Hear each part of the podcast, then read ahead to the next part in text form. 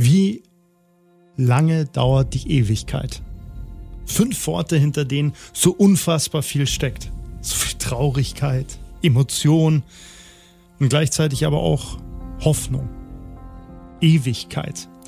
Am 24. April 2023 endete eine Ewigkeit, als um 7.31 Uhr morgens Benedikt Todd aus der JVA Straubing entlassen worden ist. Er hat genau 6186 Tage, das sind fast 17 Jahre, hinter Gittern verbracht. In diesem Teil wird Benze, wie er genannt wird, der rechtskräftig verurteilte Parkhausmörder, hinter dessen Urteil weiterhin so viele Zweifel stehen über seine Zeit im Gefängnis, aber auch über den ersten Monat in Freiheit sprechen, über die neuen Versuche, seine Unschuld zu beweisen und über Bilder, Erlebnisse und Andenken aus seiner Zeit hinter Gittern. Er will und wird hier seine Geschichte erzählen und es ist wert, diese anzuhören. Doch vorher blicken wir zurück auf diesen Montag im April, an dem ein Mann das erste Mal seit fast 17 Jahren eine Straße entlang gehen kann, ohne um Erlaubnis zu fragen. Am Ende der Straße oder auch am Anfang auf dem Weg zur Freiheit warten Freunde, sein Bruder und seine Eltern. Gerade das ist unbeschreiblich. Darauf haben wir 17 Jahre gewartet und, und haben wir nie gedacht, dass, dass der Tag so, so, so himmlisch gesegnet ist. Wir sind überglücklich. Unglaublich, dass der Moment auf einmal dann da ist und äh, er da einfach entlang gelatscht kommt. Schon ziemlich irre. Jetzt noch gar nicht so wirklich irgendwie zu greifen, finde ich. Das war jetzt immer der Ort, wo man hergefahren ist, weil es halt so ist, weil es halt so sein muss. Und jetzt ist es wahrscheinlich, hoffentlich, wirklich das letzte Mal, dass wir hier waren. Die, die Tränen waren jahrelang noch zu Hause.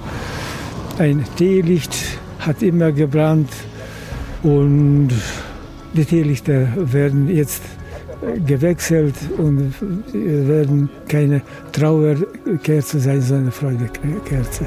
Ich freue mich, ich freue mich sehr. Ich freue mich genauso äh, oberflächlich, wie ich es versucht habe, bisher die Trauer oberflächlich zu halten und die Verzweiflung. Es ist ja ein Kapitel der physischen Unfreiheit, ist jetzt vorbei, aber äh, für mich ist der Fall ja lange nicht erledigt. Also mich bestärkt natürlich, was ich jetzt gehört habe und was mir vorliegt an neuen Erkenntnissen in der Auffassung, dieses Urteil ist einfach so nicht richtig. Es hilft nichts. Also für mich, für mich geht es jetzt erst richtig los. Gong 96.3 Mordsgeschichten. Die spektakulärsten Fälle der Münchner Kriminalgeschichte.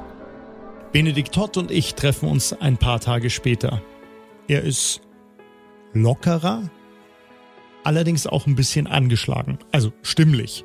Ähm, und das liegt vor allen Dingen daran, weil er natürlich deutlich mehr spricht als in den letzten 17 Jahren. Auch anders, mit mehr Emotion, vor allen Dingen auch dann, wann er will, so laut er will oder auch so lang er will.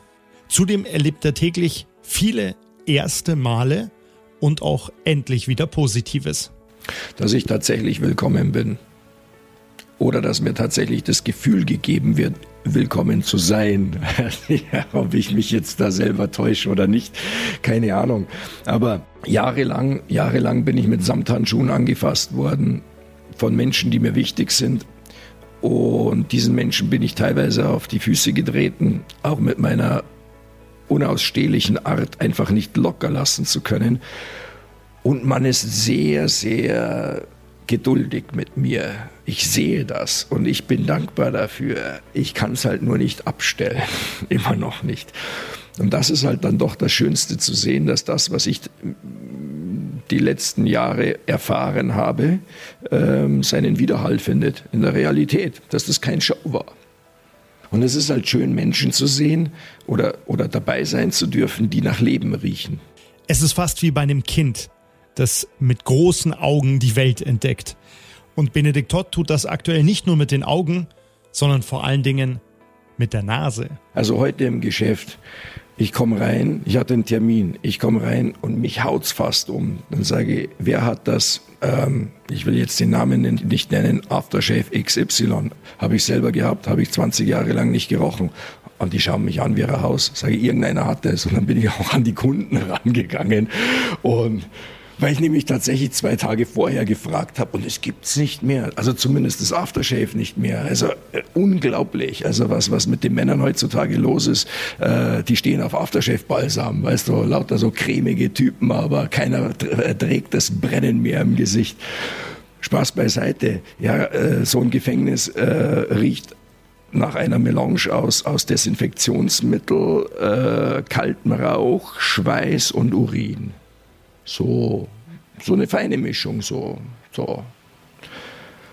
Und klar, ähm, hast du ein Synapsenfeuerwerk oder erlebst ein Synapsenfeuerwerk, wenn irgendwie so etwas Ähnliches dann passiert. Ich habe beispielsweise, also äh, sagen wir sagen wir so, ich, ich, weiß nicht, ob die, ob die Beamten zum Beispiel in Straubing angewiesen sind, ähm, eben solche Aftershaves nicht zu tragen, weil die wenigsten tun es. Die riechen sehr neutral. Aber einmal roch ich was an einem Beamten und sag, hey cool, das ist doch das Ding, Ding, Ding. Und er tut so, als ob er mich nicht gehört hätte und roch nie wieder nach diesem Aftershave. Also ganz offensichtlich ist das nicht gewünscht. Und ich habe aus dem Staff heraus auch gehört, dass das durchaus zum Prinzip gehört einer Entreizung, die stattfinden soll. Äh, es gibt Leute, die behaupten, Entreizung ist ein Teil der weißen Folter. Ich bin das nicht, ich behaupte das nicht, aber das sind äh, kluge Leute, die das behaupten. Und das ist schon ein Prinzip. Also wenn nicht in allen Gefängnissen so, in der JVA Straubing. Also klar, ähm, ich fahre jetzt Auto, mach das Fenster runter, weil ich halt riechen will. Ja, aber das ist halt das Leben. Hatte ich lange Zeit nicht. Und, und, und, und das bringt Erinnerungen, bringt lang viele Ebenen und, und ja, das, sowas hast du im Gefängnis nicht. Auch das Essen wahrscheinlich. Also ja, das, ja, natürlich noch, vielleicht noch extremer, klar. Also, als ich mein erstes Bier getrunken habe zum Beispiel, oh Mann. Es war vielleicht nicht so gut wie die Vorfreude von 17 Jahren, aber es war halt schon ganz gewaltig vom Fass und es stand halt einmal Augustiner drauf und das war halt schon einmal zum Durchatmen, ja. Das heißt auch, dass ein besonderes, eine besondere Wiedersehens. Na klar, unzweifelhaft. Und also ich bin, ich bin ganz sicher, dass ich der glücklichste Mensch in dem Moment in diesem Lokal war. Also mein erstes war hervorragend, ja. Ja klar, also sowas ist schön. Er strahlt wieder übers ganze Gesicht. Auch wenn man merkt, dass es sicherlich kein uneingeschränktes Glück ist. Denn natürlich hat diese unglaublich lange Zeit extreme Spuren hinterlassen abhaken ist nicht, geht auch nicht so einfach. Auch deshalb nicht, weil Benedikt Todd weiter kämpft, kämpfen will, seine Unschuld beweisen möchte und seine Geschichte erzählt.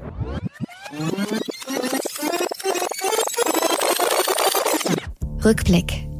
Am 15. Mai 2006 wird die Parkhausmillionärin Charlotte Böhringer in ihrer Penthouse-Wohnung des Isar-Parkhauses mit 24 Schlägen eines hammerartigen Gegenstandes ermordet. Bereits zwei Tage später wird der Neffe Benedikt Todd von der Polizei verhaftet und einen Tag später als Täter präsentiert. Am 12. August 2008 wird er schließlich in einem der längsten und gleichzeitig umstrittensten Indizienprozesse unserer Stadt nach 93 Verhandlungstagen zu lebenslanger Haft mit besonderer Schwere der Schuld verurteilt. Bis heute bestreitet der inzwischen 48-Jährige die Tat. Beweise für seine Schuld gibt es keine.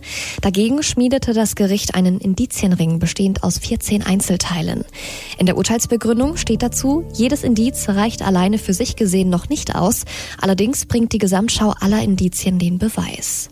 Unter den 14 Punkten ist unter anderem auch Benedikt Totts Linkshändigkeit, obwohl der Täter ausnahmslos mit der rechten Hand zugeschlagen hat, wie die Kammer selbst festgestellt hat.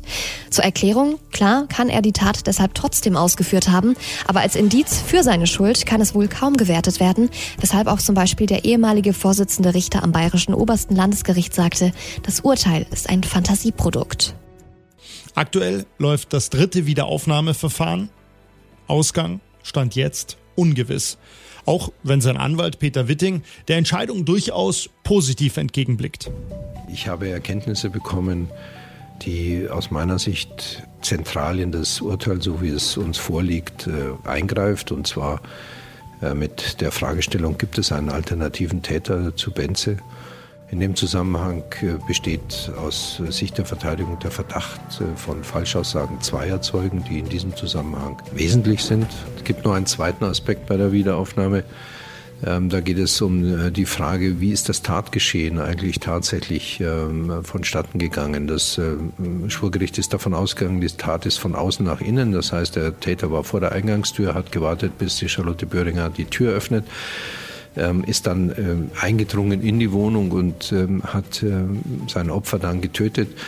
Diesen Geschehensablauf hat das Schwurgericht festgelegt und ähm, über äh, Axel Petermann, der mit diesem Fall betraut war, haben wir neue Gutachten vorliegen, äh, die diesen Tatablauf in Frage stellen. Es geht also auch um die Frage, war die Tat nicht von innen nach außen gleichsam begangen? Also das heißt, gab es einen unbekannten Besucher in der Wohnung, was immer unser Verdacht war?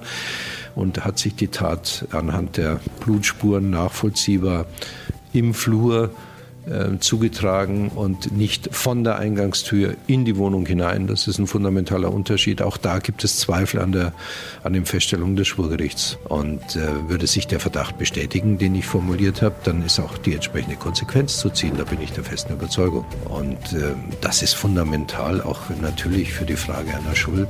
Logisch. Also da ist vieles in Zweifel gezogen und ich bin sehr gespannt, wie es weitergeht.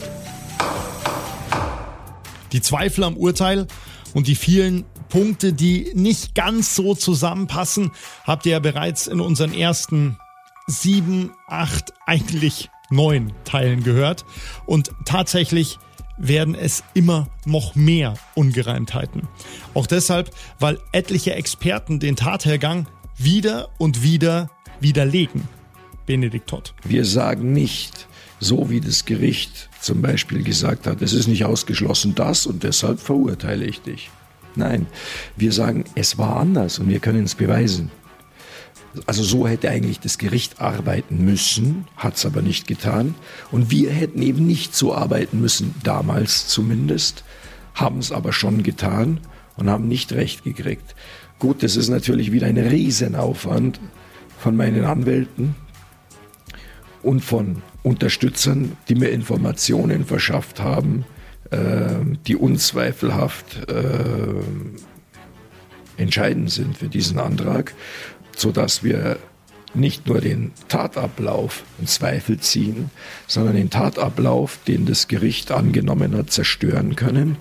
Und wir können es jetzt punktuell beweisen, sowohl was Sach Ebene als auch die persönliche potenzielle Täterebene anlangt, dass es nicht nur nicht ich gewesen sein kann, sondern konkret jemand anderes. Aber ähm, weil ich diese Person, um die es sich dreht, zwar durchaus auch öffentlich verachte, werde ich immer noch bitte um Verständnis nichts, nichts Konkreteres dazu sagen können, weil ich die Rechte von dieser Person achten will, weil ohne Regeln geht's nicht. Wann über diesen dritten Wiederaufnahmeantrag entschieden wird, ist aktuell nicht bekannt. Er liegt weiterhin zur Prüfung bei der Staatsanwaltschaft Augsburg. Auf die Entlassung Benedikt Totz hatte sie übrigens keinerlei Einfluss. Allerdings ist es zumindest ein wenig verwunderlich, dass die Staatsanwaltschaft München beim Thema Entlassung nicht zumindest die Hand gehoben und Beschwerde eingelegt hat. Stattdessen begründete sie, mit Urteil des Landgericht München I vom 12.08.2008 wurde Herr T. wegen Mordes zu einer lebenslangen Gesamtfreiheitsstrafe mit Feststellung der besonderen Schwere der Schuld verurteilt. Bei Verhängung einer lebenslangen Freiheitsstrafe mit Feststellung der besonderen Schwere der Schuld kommt eine Entlassung nach 15 Jahren grundsätzlich nicht in Betracht. Stattdessen besteht mit Ablauf von 15 Jahren die Möglichkeit, eine Dauer festsetzen zu lassen, welche laut Strafgesetzbuch mindestens verbüßt werden muss. Mit Beschluss vom 19.01.2021, rechtskräftig seit dem 5.02.2021, hat die zuständige Strafvollstreckungskammer des Landgerichtes Regensburg beim Amtsgericht Straubing entschieden, dass die Mindestverbüßungsdauer auf 17 Jahre festgesetzt wird. Die Staatsanwaltschaft hatte eine Mindestverbüßungsdauer von 22 Jahren beantragt. Der Entscheidung des Gerichts ging die Einholung eines forensisch-psychiatrischen Sachverständigengutachtens voran, welches sich auch zum Rückfallrisiko geäußert hat. Ferner ist die Ausgangsverurteilung, die Entwicklung in der Haft und das Vorleben zu würdigen. Die Mindestverbüßungsdauer wäre am 17.05.2023 erreicht. Der Verurteilte hat durch seinen Verteidiger beantragt, mit deren Erreichen aus der Haft zur Bewährung entlassen zu werden. Auch hier wurde wiederum ein Gutachten über den Verurteilten eingeholt, welches ihm eine positive Sozialprognose attestiert. Aufgrund der Gutachten und Stellungnahmen der Justizvollzugsanstalt erschien ein Rechtsmittel der Staatsanwaltschaft nicht erfolgsversprechend. Juristendeutsch. Was allerdings schon Bände spricht. Die Staatsanwaltschaft möchte eigentlich 22 Jahre Haft, hält aber einen Einspruch, eine Beschwerde, was auch immer, für nicht erfolgsversprechend. Spannend, wie es hier noch weitergehen wird. Unterdessen ist Benedikt Todd mehr oder weniger in der Welt 2023 angekommen. 6186 Tage nach diesen fast 17 Jahren. Wie fühlst du dich jetzt? Wie ist das Gefühl, tatsächlich mal sagen zu können, ich bin frei? Ähm, entschuldige, dass wir das Ganze mit einer Korrektur anfangen. Also ich fühle mich nicht frei. Ich fühle mich ähm, gut. Ähm, ich fühle mich physisch in Ordnung. Ich fühle Dankbarkeit, dass ich äh, bei den Leuten sein kann, die mich jahrelang unterstützt haben. Und ich hoffe auch, dass ich einigermaßen psychisch noch gesund geblieben bin nach der Zeit. Vor allem, weil ich jetzt höre, ähm, wie du diese 6000 plus x Tage aufgezählt hast. Ähm, ich habe nie gezählt, sowas. Also äh, vielleicht ist das bereits meine Neurose, dass ich mir so etwas verboten habe, Schritte zu zählen, Treppen zu zählen, Tage zu zählen, Minuten, weil das dann ausartet. Ich kenne solche Leute. Ja, ich wollte es halt laufen lassen. Im Negativen wie im Positiven und versuchen einigermaßen normal zu bleiben. Die erste Zeit ist jetzt ein bisschen stressig. Ich denke, das ist äh, verständlich. Ich habe einige Sachen zu tun, unschöne auch. Aber im Großen ist das genau das, was ich wollte. Und deshalb geht es mir gut, weil das habe ich mir gewünscht. Gibt es etwas, was dir aktuell schwerfällt, wo du noch nicht, wo du selber merkst, da bin ich noch nicht drin? Ja, das ist die, die Notwendigkeit, am digitalen Leben teilzunehmen. Ich fühle mich genötigt, zugegebenermaßen. Ähm, meine, ohne diesem Smartphone bist du ja niemand. Du kannst nichts machen. Dass ich es technisch nicht kann, ist, ist, ist eine Sache. Ähm, es ist eine traurige Sache, dass man in, in bayerischer Haft auf sowas null vorbereitet wird. Du wirst sogar bestraft, wenn du, wenn du danach strebst. Ich habe halt das Glück, dass ich auch Leute in dem Alter kenne oder auch deutlich jüngere Leute wie, wie, wie ich bin, die mir das unproblematisch zeigen könnten. Es ist jetzt noch nicht so weit gekommen, bis auf Kleinigkeiten, weil mir die Zeit zu schade ist. Dieses, äh, wir hocken an einem Tisch und alle drücken auf diesem Kasten rum. Das ist technisch unzweifelhaft hervorragend und, und, und, und, und ein, ein, ein formidables Werkzeug. Braucht man nicht reden, aber ich befürchte bloß, die meisten merken nicht, wie sie übernommen werden und wie sie Werkzeuge werden von irgendjemandem, den sie gar nicht kennen und meinen, irgendwas unter Kontrolle zu haben. Und dem ist halt nicht so. Äh, das sehe ich als analoger Mensch. Ich versuche zu denken und, und irgendwie Zusammenhänge zusammenzusetzen. Und ich habe einfach das Gefühl, dieses, dieses schnelle Ad-Hoc-Wissen, das habe ich nicht, das kann ich nicht. Da, da, ist, mir, da, da ist mir ein Fünfjähriger überlegen. Ähm, aber es ist halt manchmal das Gefühl, dass die Leute wirklich wie ferngesteuert rumrennen. Und ähm, damit tue ich mir schon schwer, weil ich will das schon können, können weil es geht ja nicht ohne. Und das wird vielleicht noch ein bisschen dauern. Das ist jetzt das, ist das, das Erste. Das ist das Erste. Und das Zweite betrifft eher mein Inneres, ähm, dass, ja, dass mir diese Befreiung, auf, auf die ich gehofft habe, die geht mir ab dieses Aufatmen, dieses äh, vorbehaltlos lachen können. Es kann sein, dass das mal kommt wieder. Ähm, jetzt ist es definitiv nicht da. Ungesprochen davon, dass ich mich sehr freue, hier zu sein, gar keine Frage. Aber ich weiß halt, mit welchen Marginalien und in welcher Schnelligkeit das weg sein kann. Und das macht mir halt dann nicht Angst, aber Bedenken. Das Gefängnis. Es ist präsent, ohne präsent zu sein. Gedanken, Situationen kommen wieder und wieder, doch eigentlich nur tagsüber. Denn in Träumen hat ihn seine Zellenzeit noch nicht heimgesucht. Bislang gar nicht. Also nur bewusst. Also ich denke, ich denke an die äh, Männer, die ich verlassen habe, an die wenigen von Qualität. Weil leider Gottes, also lassen wir die Kirche im Dorf, also der Großteil im Gefängnis ist Abschaum. Also so muss man es halt sagen. Ähm, es gibt halt schon ein paar, die da geknechtet werden, die äh, charakterlich, unabhängig davon, was sie getan oder nicht getan haben, top sind und über die lasse ich nichts kommen und die leiden. Die leiden sehr unter dem, was sie getan haben, unter den Bedingungen und das, äh, das macht mir schon Sorge. Aber für mich, dass ich jetzt nicht schlafen kann, Nein, das nicht. Ich glaube, es geht viel tiefer rein. Es geht so irgendwie so ins Genom geht's rein. Ich hab's, ich hab's, ich hab's in jeder Bewegung drin. Ich gehe an keiner offenen Tür vorbei, wo die ich nicht abchecke. Ich, ich, ich stehe und sitze nirgendwo, ähm, wo ich meinen Rücken nicht unter Kontrolle habe.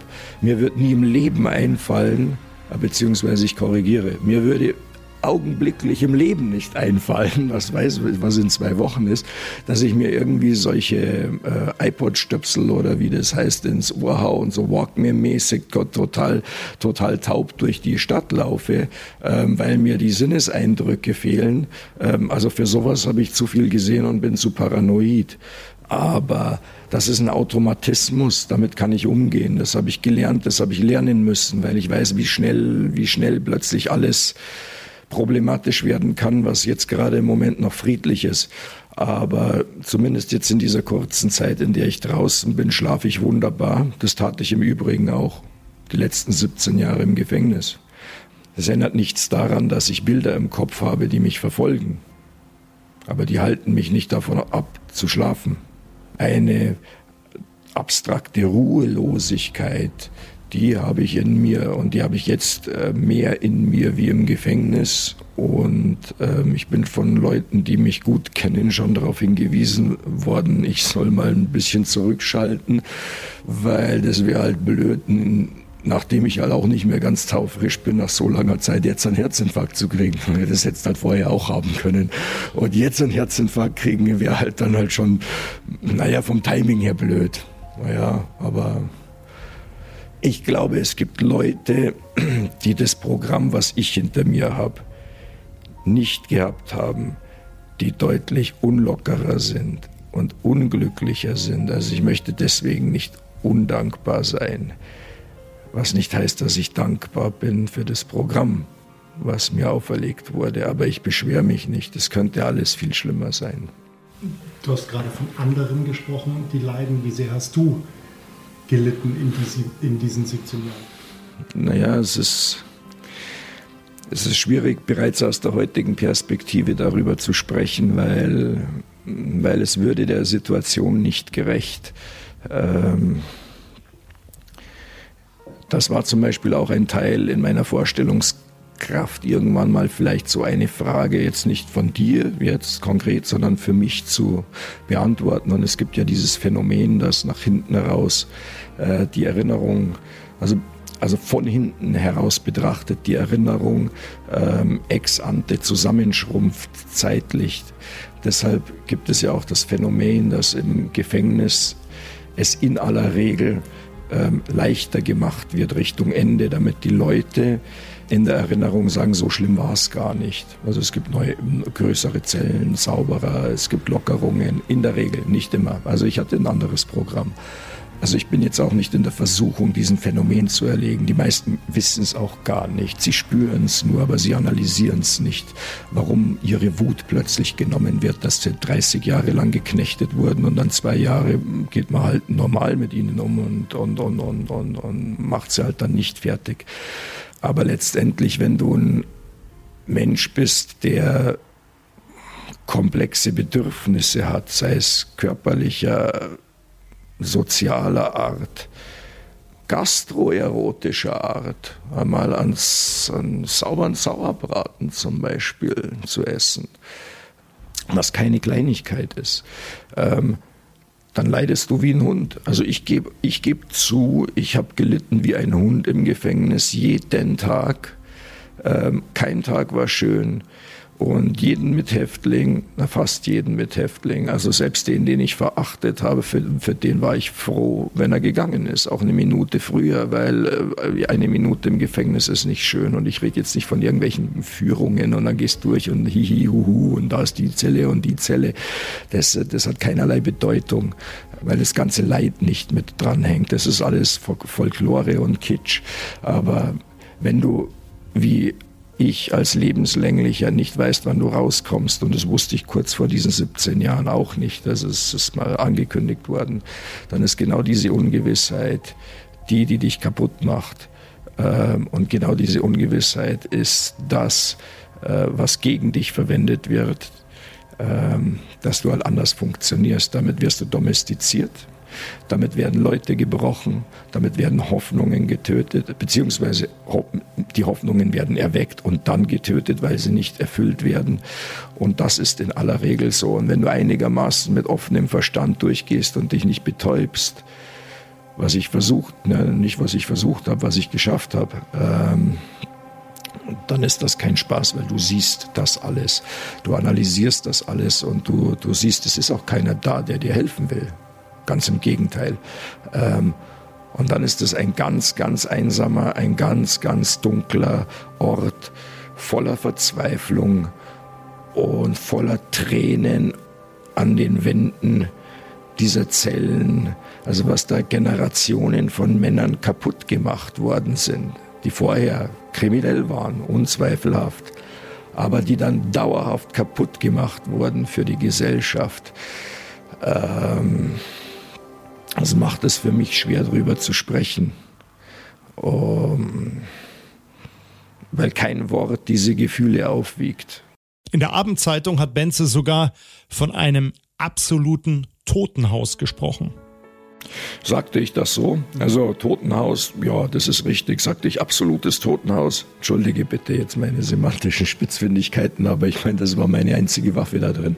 Du hast ja sonst keine, du darfst ja nicht physisch werden. Wenn du da drin physisch wirst, dann, dann, dann, dann isst du deine Suppe aus dem Stroh, mit dem Strohhalm und zwar für eine sehr, sehr lange Zeit.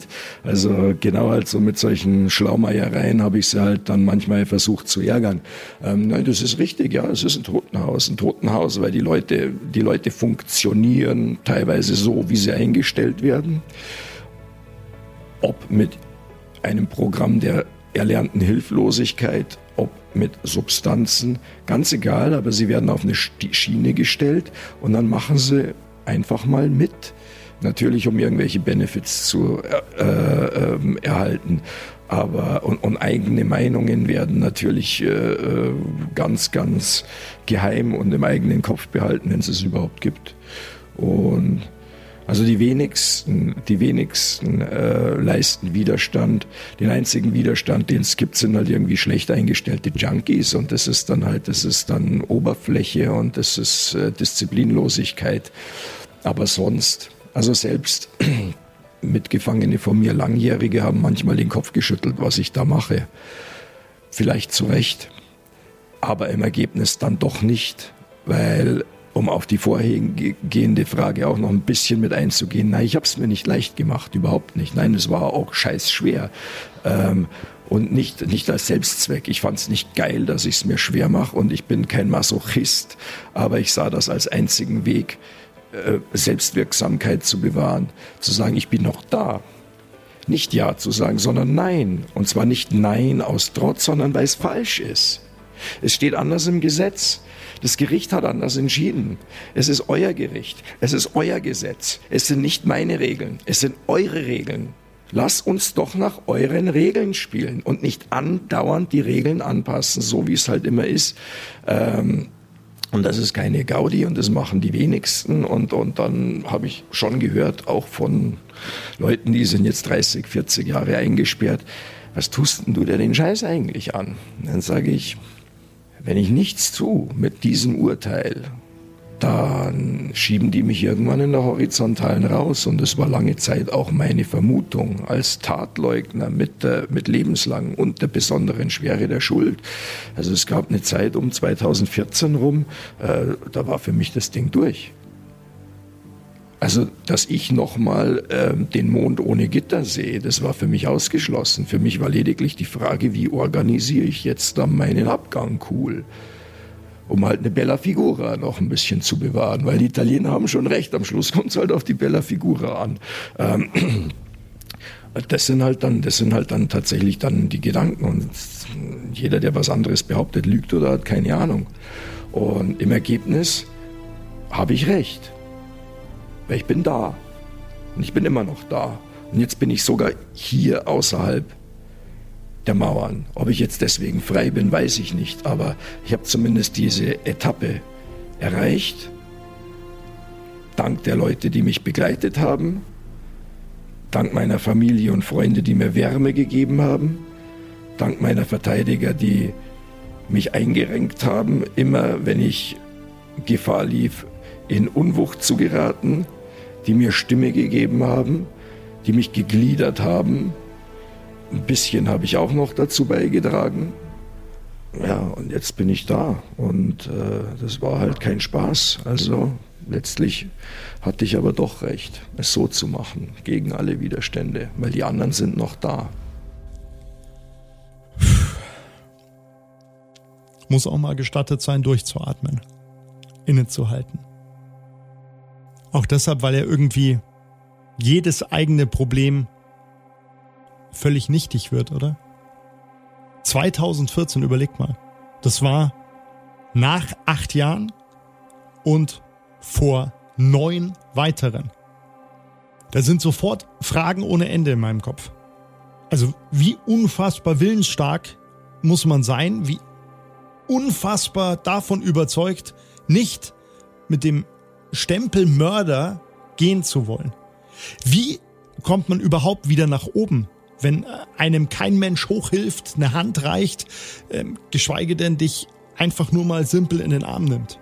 Und wenn dann die eigene Familie kommt, dann muss man ja selber stark sein. Wie bist du aus diesem, aus diesem unfassbaren Tal? Wie konnte man da, wie konntest du da wieder, wieder hochkommen? Ja, ich weiß es nicht. Ich weiß es wirklich, also letztlich weiß ich es nicht, wie das ging. Also es gab viele, viele Faktoren. Oder also letztlich ein Hauptfaktor ist, dass meine Verteidigerin mir den Kopf gewaschen hat. Also das wird wohl das Ausschlaggebende gewesen sein.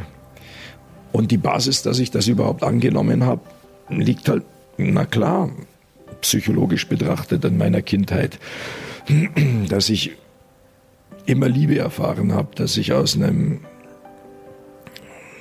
damals noch nicht zerrütteten Elternhaus kam. Aus einer glücklichen Familie ohne Schicksalsschläge, dass ich äh, behütet aufgewachsen bin, dass ich eine gute Basis hatte, dass ich eine schöne Kindheit hatte, ähm, dass meine Eltern mich immer beschützt haben vor der Unbill des Lebens.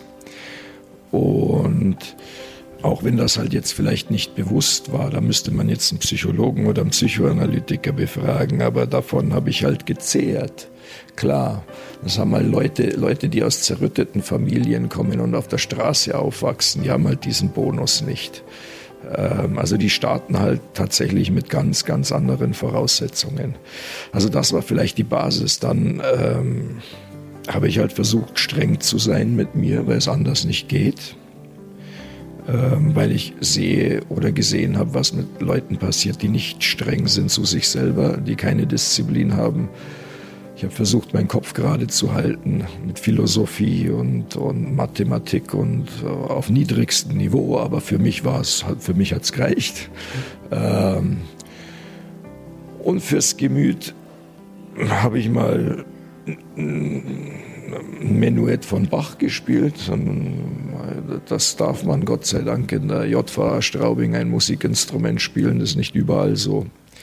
Ähm, und dann bin ich abends mal, als ich so eine Musikkarte gehabt habe, in so einen Übungsraum und kam dann tatsächlich ähm, so ein bisschen geerdeter zurück. Ich war so ein bisschen ausgeglichener wie vorher. Da habe ich mir teilweise gesagt, jetzt musst du aufpassen, jetzt nicht zu viel Bach, weil du bist zu ausgeglichen. Wo ist der Hass? Äh, weiß nicht, dass ich jetzt einschlafe. Oder zumindest der Zorn muss da sein, dass du nicht einschläfst. Ja, und ähm, ja, das war's.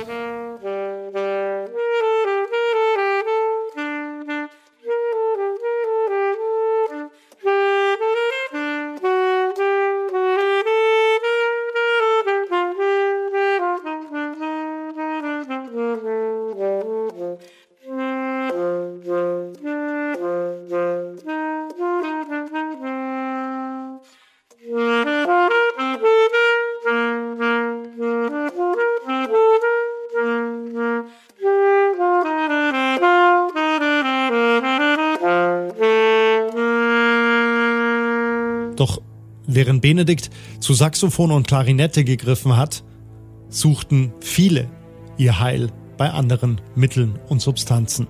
Es gibt natürlich ähm, illegale Drogen unterster Schublade, würde ich jetzt sagen, der sich mit Drogen nicht auskennt.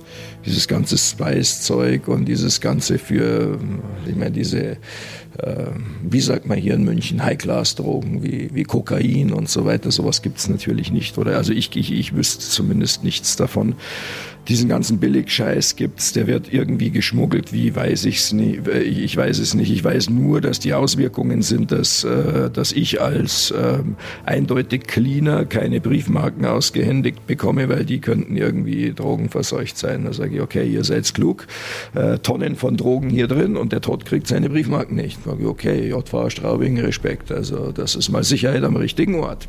Und solche Absurditäten pflastern den ganzen Tag.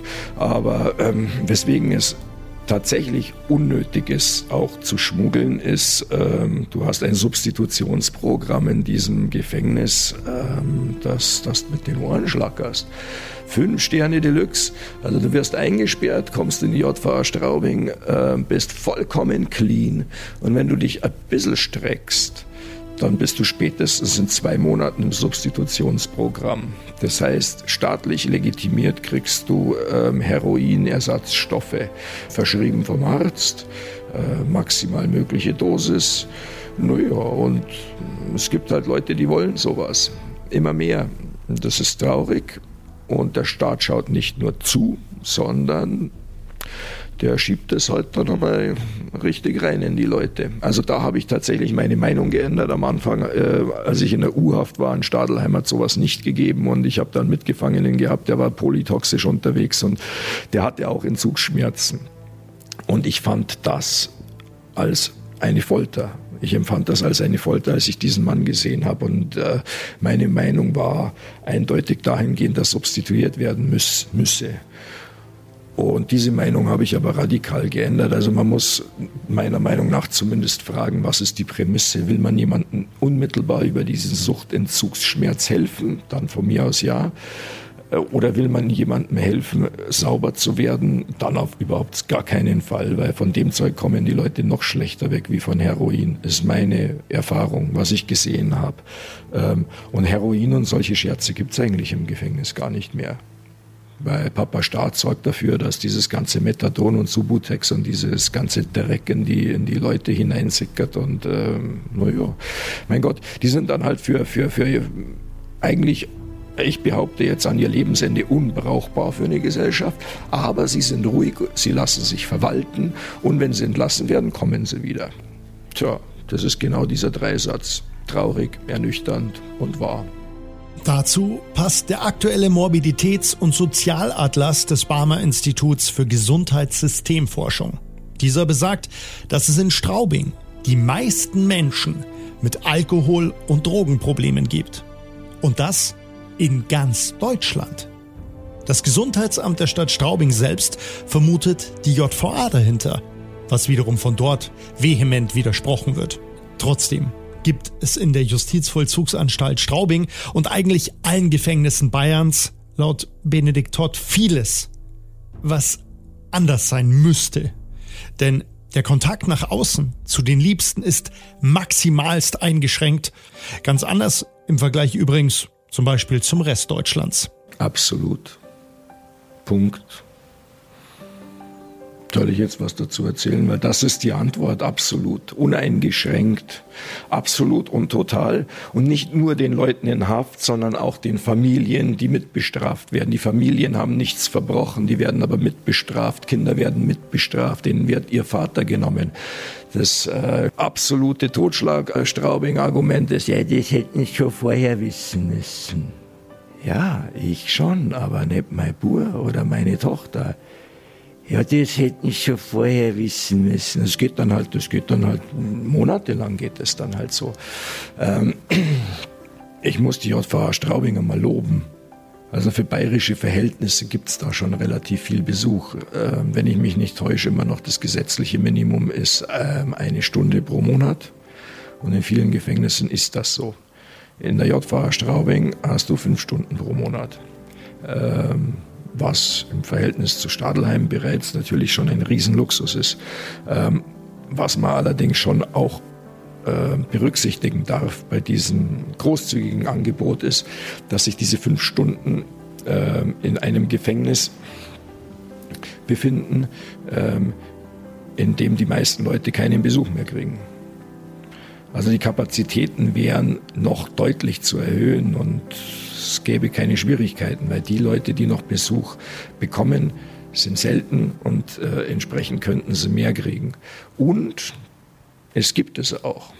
Wenn du einen sogenannten Betreuerbesuch hast, ähm, also jemand, der sich aus irgendeinem Grund ehrenamtlich um dich kümmert, der darf, wenn ich mich nicht täusche, mindestens zehn Stunden kommen, wenn nicht sogar Open End und auch ad hoc ohne Vorbereitung, äh, Voranmeldung.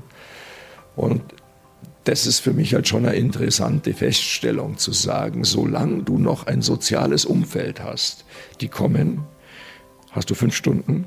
Und wenn du das nicht mehr hast, wenn wir dir alles kaputt gemacht haben, wenn niemand mehr kommt aus deinem früheren Leben, sondern irgendein Fremder äh, sich annimmt deiner Situation, der darf dann wieder rumkommen. Also geil, finde ich doch geil. Ja gut, immerhin, also ich bin jetzt bösartig, natürlich ist klar, aber man könnte es anders auch machen, weil die meisten Leute da drin kriegen halt einmal keinen Besuch. Also man braucht jetzt nicht sagen, wir haben die Kapazitäten nicht. Natürlich hat man die Kapazitäten, weil es ist halt traurig, dass sowas in einem Urhaftgefängnis nicht geht. Gar keine Frage da hast du ein Kapazitätsproblem. Und äh, Stadelheim beispielsweise, also was ich kenne, das ist ja ein Riesenchaos. Äh, da ein Haufen Leute drin, die gerade von der Straße gekommen sind, dass da nicht jeder fünf Stunden Besuch haben kann. Für die ist es zwar extrem schlimm, aber da, da hast du echt Engpässe, braucht man nicht reden. Aber dann sollte man halt den Besucherraum vergrößern. Ja, und dann war es das. Und, und solche Sachen wie Langzeitbesuche, Familienbesuche gibt es in Bayern gar nicht. Das ist zwar vorgesehen, gesetzlich, aber gibt es nicht. Also die einzigen, die das ähnlich äh, streng handhaben, ist halt noch Baden-Württemberg. Nicht ganz so streng, aber ähnlich. Und im Norden möchte ich nicht sagen, dass es ein Paradies ist, weil ich kenne es nicht. Aber das, was man hört, ähm, ist Norddeutschland da schon deutlich liberaler. Aber ähm, in Bayern ist sowas undenkbar undenkbar, so ein Langzeitbesuch.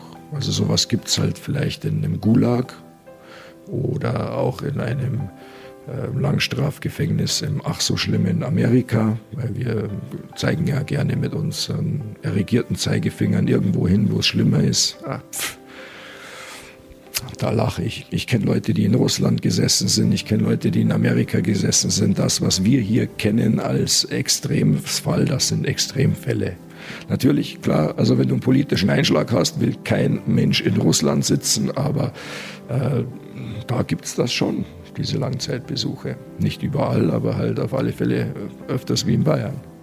Das mal zu unserem Liberalismus und zu unserer Menschenrechtsfreundlichkeit und was. Aber wie bespricht man dann Probleme, das Leben, Situationen, Konflikte? Die bittere Antwort, Gar nicht. Stattdessen wird man mit sich und der Welt alleine gelassen. Weil das Leben so leer ist, weil die Köpfe so leer sind und, und, und, und, und Lautstärke wohl für die meisten tatsächlich ähm, ein Ausweis der eigenen Existenz ist. Und je lauter sie sind, desto intensiver existieren sie. Also oft genug habe ich das festgestellt, je dümmer einer ist und je leerer der Kopf, desto, desto lauter ist er. Also wie, wie bei einer Tonne, du haust dagegen und, und wenn sie leer ist, dann halt sie. Und so ist es bei Menschen auch. Je leerer der Typ, desto lauter blärt er. Also oft genug gesehen. Das ändert aber nichts an der Tatsache, wenn die Tür zugeht, dass deine Gedanken Ping-Pong spielen in deinem Kopf. Wenn keiner da ist, der dir antwortet. Und du brauchst halt irgendjemanden, in dessen Augen du dann äh, anfängst zu existieren oder, oder weiter existierst. Ja, also das ist kein Spaß sowas. Also das ist wie ein, es ist wie ein Irrenhaus, klar, es ist noch wie ein Irrenhaus. Und dann musst halt, ja, äh, genau. Und dann gehst halt auf den Haftraum, hoffst, dass heute Musiktag ist, dann äh, schnappst du deine Klarinette und dann sagst du, heute ist Zeit für ein Bachmenuett oder irgendwas oder, oder keine Ahnung, oder für einen ACDC-Riff und oder, oder, oder, irgend, oder irgendwie zwei, zwei, drei Takte Charlie Parker und das nehme ich jetzt auseinander und vielleicht hilft's und meistens hilft's. Wir bleiben beim Thema helfen. Inwieweit hilft das Standing im Gefängnis? Und wie werde ich überhaupt ein angesehener Häftling oder eben zu einem, den man eher meidet oder abgrundtief verachtet oder andererseits ehrfurchtsvoll anschaut? Also was bedeutet zum Beispiel im Fall Benedikt Todd der Stempel Mörder hinter Gittern? Also es ist jetzt vielleicht nicht so extrem, wie du das darstellst, oder vielleicht habe ich es nicht mehr als so extrem wahrgenommen am Schluss, weil ich gut vorgearbeitet habe. Aber natürlich, wenn du in ein Gefängnis hineinkommst, dann wirst du abgecheckt ähm, in unterschiedliche Richtungen. Und das sind Situationen, in denen darf man nicht klein beigeben. Das sind Situationen, die, das, die sind neuralgisch. Wenn da irgendwas falsch läuft, dann, äh, dann, dann, könntest, dann, dann könntest du auf eine falsche Schiene gesetzt werden, von der kommst du nicht runter. Und ich bin halt physisch jetzt nicht der Präsenteste und habe das halt alles mit dem Kopf lösen müssen. Ich, hatte, ich habe diesbezüglich nie Schwierigkeiten gehabt, brenzliche Situationen, ja. Ja, und da musst du halt stehen. Und ähm, ich meine, es gibt ja generell ein Prinzip, wenn es physisch wird, sind Fehler gemacht worden, von wem auch immer. Soweit ist es nie gekommen oder zumindest kann ich mich jetzt nicht maßgeblich an irgendetwas erinnern, zumindest nicht was, was, was, was Konflikte mit meinen Mitgefangenen anlangt. Ähm, aber da hat jetzt mein Delikt mittelbar vielleicht nur was zu tun. Also dieses, äh, diese Stereotypen, ja, die Mörder stehen unten und die Sexualstraftäter stehen unten. Ja, das war vielleicht irgendwann einmal so. Ganz so ist es nicht, vor allem nicht in der JVA Straubing, weil da Sexualstraftäter extremst geschützt werden. Aber dass das halt jetzt allein aufs Delikt abgestellt eine Hierarchie geben würde, das kann ich nicht bestätigen. Klar, natürlich, je krasser du bist und je gerader du bist, desto mehr wirst du respektiert. Aber das bezieht sich halt auch auf deinen Kopf. Und äh, bei den Leuten, die irgendwas in dem Gefängnis zu sagen gehabt haben, war ich immer respektiert, ganz egal bei welcher Gruppe, bei der ich nicht dabei war. Ich hatte nie Schwierigkeiten, weil ich eben respektvoll mit jedem umgegangen bin. Ich habe niemanden beschissen. Ich habe bei diesem ganzen Glücksspiel auch nicht mitgemacht. Naja, und dann gibt es halt dann auch keine Schwierigkeiten. Schwierigkeiten gibt es immer nur beim Fußvolk. Also wenn du dich in die Gosse begibst, naja, dann, dann dann wird's halt, halt ungemütlich. Ja, und wenn die Leute dann sehen, da ist einer, der wehrt sich, da ist einer, der macht sogar die Anstaltsleitung schwindlig, zumindest bei Zeiten. Also äh, ich würde mir nie im Leben anmaßen zu sagen, dass ich da irgendjemanden auch noch äh, also dauerhaft nervös gemacht habe. Vielleicht schon, aber ich denke dann doch nicht, weil die sitzen das halt dann aus. Aber ich habe gestört. Also so wie du vorher gesagt hast, also die haben mich grob gesehen gehasst, ja, aber äh, ich kann mich auch erinnern, da sagt mein Beamter, als er nicht mehr, nicht mehr mit mir klarkam, übrigens, Herr Todd, wissen Sie, dass Sie hier drin keiner mag? Da sage ich, oh Mann, und damit wollen Sie mich treffen? Well, glauben Sie, ich will von Ihnen gemocht werden? Also, ja klar, solche Sachen gibt's und auch von Gefangenenseite unausgesprochen, aber who cares? Ich meine, kein Mensch will ins Gefängnis und kein Mensch, der ins Gefängnis kommt, sollte da wollen, Freundschaften zu schließen. Es ergibt sich vielleicht im Laufe der langen Jahre, wenn man sich dann kennenlernt und abcheckt, dass es halt durchaus Menschen gibt, die Scheiße gebaut haben oder mehr als das. Ich will das nicht salopp, die, die, die, die große Fehler begangen haben, die ihnen eventuell leid tun oder auch nicht und trotzdem gute Menschen sind. Naja, also mein Standing war halt einfach, dass ich einen Arsch in der Hose habe, glaube ich. Das war mein Standing. Fertig. Du hast gesagt, du konntest viel oder hast viel mit dem, mit dem Kopf lösen können. Andere, für die ist dann eher Gewalt eine Lösung. Inwieweit hast du Gewalt erfahren müssen in diesen, in diesen 17 Jahren? Oder ist das im Endeffekt eine falsche Vorstellung? Ja, also vom, vom Grundsatz her ist es falsch, weil wenn du dich raushältst aus, aus, aus dem Dreck, dann passiert dir in aller Regel nichts.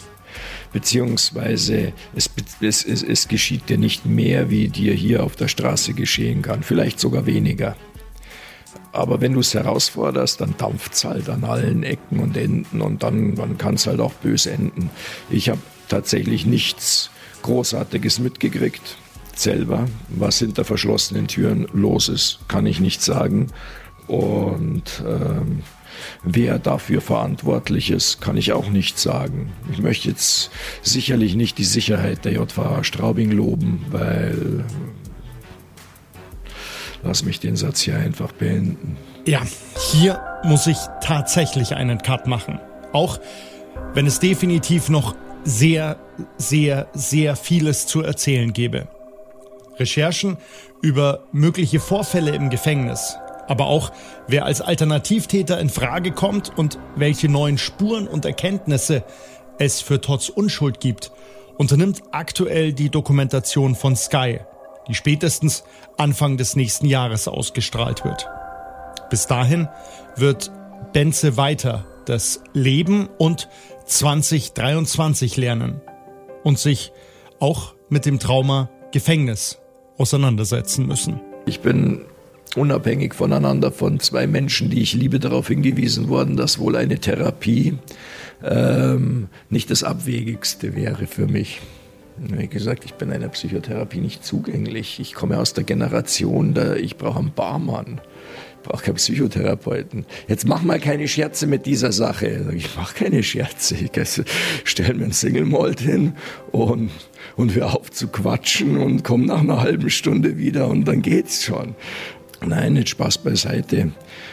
Ich bin wohl nicht so kaputt, wie ich sein könnte, aber sicherlich bin ich äh, deutlich kaputter, wie ich mir das wünschen würde. Und ähm, ich erkläre mir das einfach so, dass genau dieser Rahmen und diese Disziplin und diese, diese, diese ich nenne es Präzision, ähm, die mich geschützt hat und die Waffe war für mich. Natürlich in einem konventionellen sozialen Leben absolut nicht praktikabel ist. Ähm, kleines Beispiel, einer der letzten Besuche meiner Eltern. Ähm, ich korrigiere irgendetwas, was vollkommen scheißegal ist. Aber es war halt semantisch falsch. Sagt meine Mutter, Bur, du bist das Gefängnis hat so einen Pedanten aus dir gemacht. Da sage ich, Mutter, ich bin kein Pedant, ich bin präzise. Sagt die Mutter, siehst du, du bist ein Pedant. Naja, ich meine, was willst du darauf sagen? Hat die Mutti halt schon wieder recht gehabt. Äh, ja klar, ja, ja, ich meine, so läuft es. Und genau so gehe ich halt meinem Umfeld unglaublich auf die Nerven. Es ist nicht so, dass ich das nicht sehe. Und das Schlimme ist, ich kann nicht aufhören damit. Ich komme nicht runter von diesem Trichter. Ich meine es nicht bös. Ich versuche nur Zeit zu sparen. Ich versuche Sachen genau zu benennen. Ich versuche Begrifflichkeiten nicht zu vermischen. Ich versuche einfach präzise zu sein, weil das das Einzige war, die, meine einzige Waffe, den Irrsinn, der um mich herum war, ein bisschen zu entlarven, indem ich ihn einfach konsequent zu Ende gedacht habe. Ich habe das gemacht, weil wenn, wenn du Kontra gibst, dann hast du gegen einen 16-Tonner keine Chance. Also du musst weich sein, du musst, du musst den Scheiß aufnehmen und musst die Energie irgendwie umleiten.